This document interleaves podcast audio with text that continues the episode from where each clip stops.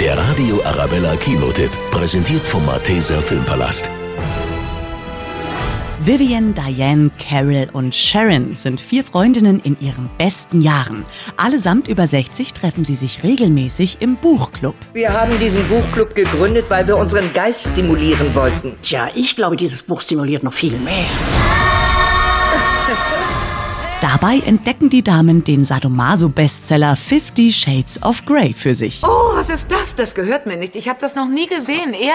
Das ist eklig. Das erotische Buch stellt das Liebesleben der vier auf einmal gehörig auf den Kopf. ich habe einen Mann kennengelernt, der ein Feuer in mir entfacht hat, das längst erloschen schien. Book Club, das Beste kommt noch, ist eine romantisch lustige Komödie mit Jane Fonda und Diane Keaton in den Hauptrollen. Lachen ist da garantiert.